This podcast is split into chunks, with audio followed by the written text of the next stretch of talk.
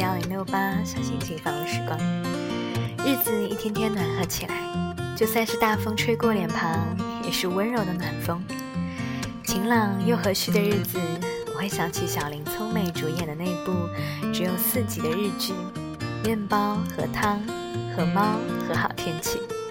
于是决定今天早餐就吃面包和茶。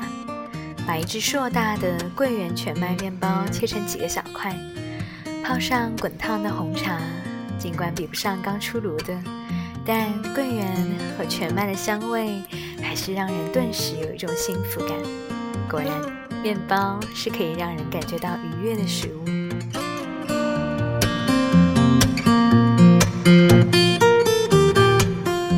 日本的建筑设计师黑川雅之曾经在书里写道。可能就是那种未来会发生有趣的事情这样的念头，才让人不断不断的走下去的吧。在我看来，仅仅是眼前的这些小事物，就已经足够让人有理由安静而坚定的走下去了。作为设计师，他觉得一件好的设计作品，是在诞生的那一刻起就拥有一种气息和气场。要做到这一点，何曾简单？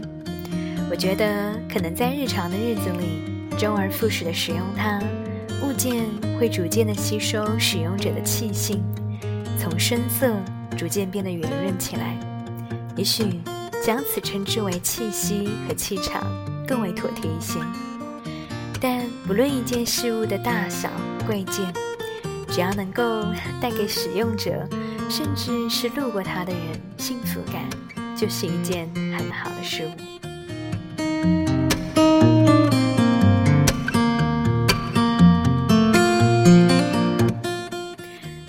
我看到燕子在她的微博里这样写：有一天通宵修图，有幸得到了一次，嗯，见到了金色晨光的机会。自那天起，基本上每天要么在那个时间早起，要么就是在工作到那个时候再睡。见过一次，就还想再见、再再见的感觉。大概只有对喜欢的人了。客厅的阳台有一面窗和玻璃门是朝东的，所以清晨太阳初升起，嗯，自能够看到一些绯红的啊绯红的苗头起到一片流金洒满全屋，不过一个眨眼般的飞速的瞬间。客厅安装在窗帘槽内的木百叶窗可以用来遮光。挂着的飘帘是全透的薄纱，我常常不拉下百叶窗的，就任所有的日光流进来，然后再看它一点一点慢慢的转走，整个空间就从软暖融融的色调转向了非常舒适的白色，一天就正式开始了。如果这一天是早起，上海有许多事情要忙；若是通宵加班。看到这满眼的日出之光时的心情会不太一样，有一种更加平静和幸福的感觉，好像是一堆具象化的太阳光来家中做客，慢慢踱步，把整个家镀成一层金，然后再慢慢溜达去下一家一般。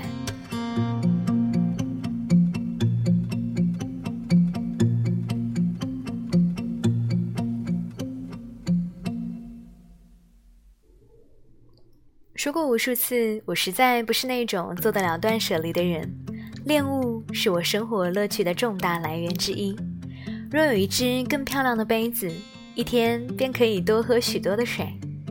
从前在布拉格的时候，从老的古董店里淘了一个纯木头的节拍器回来，结果托运不当，到家的时候碎成了一把木片。花了一晚上的时间，用五零二胶水一点点粘起来。把摆针放出来一试，居然还是好的。于是那阵子练琴的频率多了许多，连最无聊的指法也觉得用着这么好看的有年月的老节拍器，似乎也就没有那么无聊了。伊豆的家中的厕所里，呃的一个木隔板上面有前房主留下的三个陶瓷的小摆件，看着可爱，我也就继续摆着。有一天。突然细看，才发现其中的一个小摆件以前曾经摔碎过，也是被好好的用胶水重新粘合起来。不仔细看，竟然不能够立刻的发现它。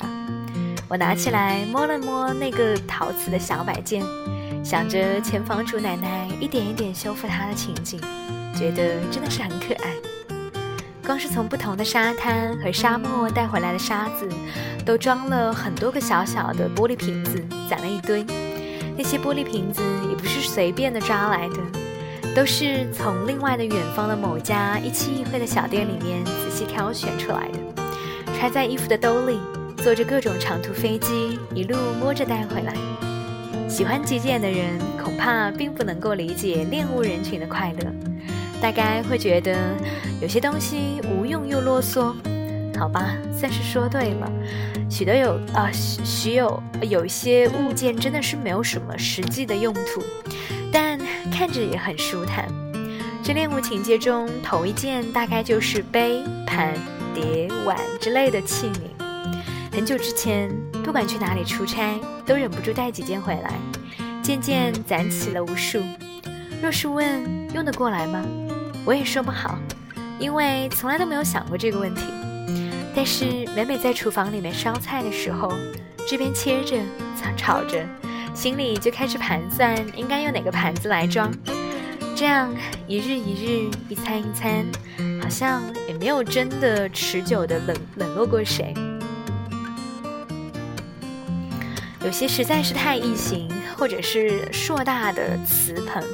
家常菜往往是用不上，那就索性啊，定时的专门为了用它琢磨一道菜出来，也会觉得很有意思。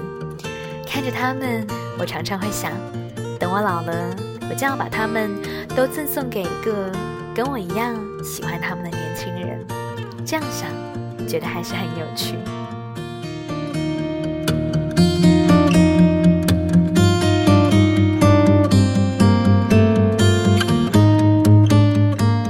能带给人幸福感的啊，经常就是这些琐碎的事物。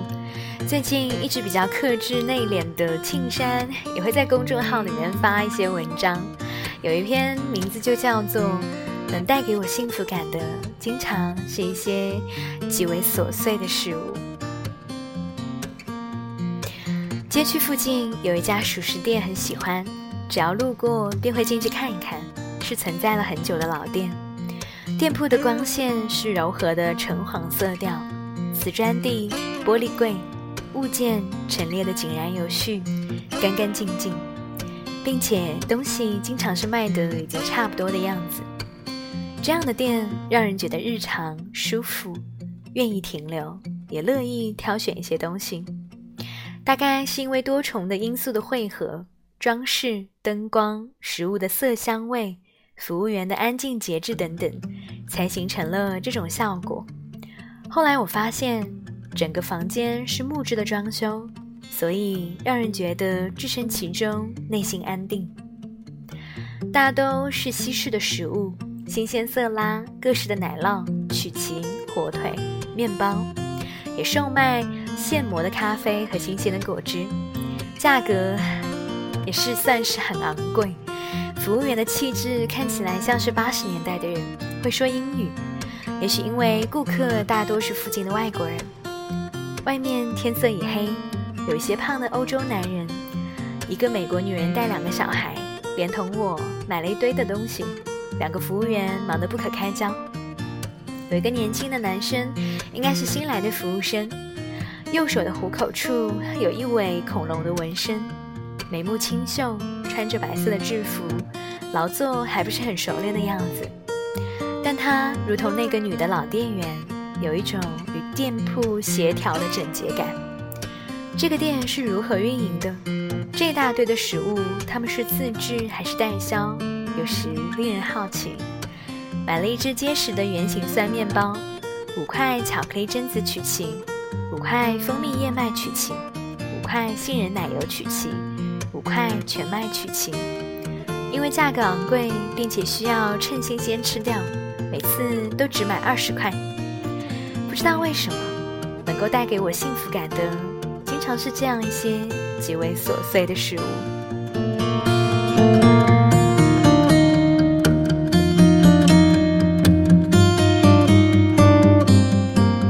有一把日本南部铁壶在身边有了七八年，泡茶的时候一直用它煮水。今天偶然看到在壶身上面有“何秋”二字，网上查了一下，原来制作者是岩手县的五大工匠之一，叫金野和司，年龄现在应该已经有六十八岁了。这是买的第一把铁壶，当时买的时候觉得很贵，现在应该更贵了。一度一直搁置在壁柜里，近三四年才拿出来每天使用。器物原来需要经常用，是使用，才有机会展现内涵的美感与慧心。而一把被巧手用心制作出来的壶，会越用越顺手，越看越精看。珍贵的东西当如此。朋友从杭州寄来山上刚挖好的一小箱冬笋，结实新鲜。带着山林泥土与湿气，大半分给了朋友，自己留下了六只。晚上有寺院里的隔西，朋友们、孩子们来家里吃火锅，把四只冬笋剥皮切片，装了一大盘涮锅，味道鲜美至极，很快就被一扫而空，连汤也喝得干干净净。晚饭后，楼上邻居来看格西，煮普洱茶，提问解答。深夜时，一一道别。孩子们在厨房做东西给大人吃，玩得很高兴。一小箱冬笋，转眼只剩下了两只，放进冰箱。好东西与大家分享，才是真正的不浪费。也感谢朋友远方的心意，这真是让人感动的礼物，而且带给了很多人愉快。以前的我好像是个粗疏的人，慢慢的，身边这些柔软而细心的人调教了我，内心有些在年少时不曾被建设好的部分，现在被逐一的弥补。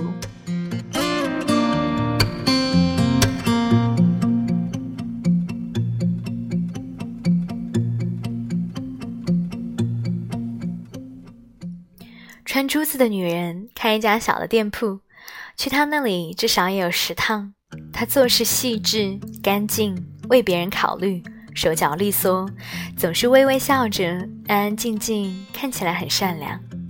在柜台后面的墙壁上，他辟出了一个小佛龙，供着一尊小的准提佛母佛像，还有一张绿度母的小唐卡，供着一些水和香。他说自己还不知道该如何开始修行。这些圣物也大多是偶然得知，只是看着高兴。有天他帮我串链珠，时间长，突然问我关于佛法的事情。我说心里没有烦恼的人已经在佛法中了，你现在这样就很好。他说早些年坐在店里，一坐就是一天，经常什么都不想，心里没有一丝丝的烦恼和杂念，干干净净就觉得好舒服。别人看到我就愿意来这里买个珠子或串个手串，但最近自己的状态也不太行，生活的事情太多，主要是店要搬迁，需要寻找新的地方，还不知道能去哪里。他说这些的时候，人就慢条斯理，不急不躁。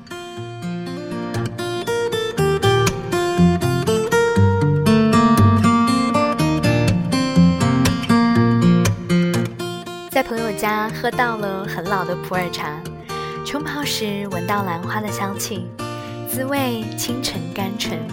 喝到极好的茶，极有幸福感。如果饮食节制，又不看电视杂志，没有娱乐交际，会节省出大量的时间。人大多数的时候所做的事情，实际上都是为了杀时间，但时间并没有那么多。应该节约出时间，用在对自己和他人的心真正发生作用的地方，做一些逆流而行的事情比较有意思。有时要走出去，扩展实践，表达自己。世间展示出癫狂与急躁的时候，则退后一步，自省自悟。追逐大流，会失去自己。早上煮一壶老白茶。房间里面逐渐的充满了芬芳的香气。喝几盏之后，微出热汗，心情愉悦，也储存一些品质比较可靠的白茶饼。新白茶有茶清气，醇浓芬香，芳香还没有酝酿培育出来，人也是如此，需要逐渐的凝聚、收敛自己的精气。所以到了现在的年龄，大概才是最好的时候，体会到黄金时期一种身心的平衡与均、平和和均衡、通透和有力的意义。相比比较动荡残酷的青春，颠沛而不安的阶段，目前才是安心写作的最好的时候。但现在的阶段必须建立在长途跋涉的实践之后，才能获得领悟。这种次第不能被打乱和推翻。这也是茶从青涩到圆融，积蓄的力量开始释放，逐渐过渡的过程。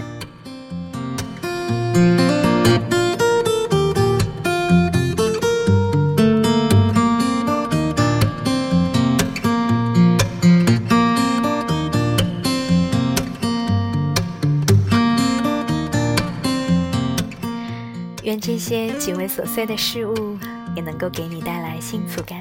感谢你的聆听，我们下期节目再见。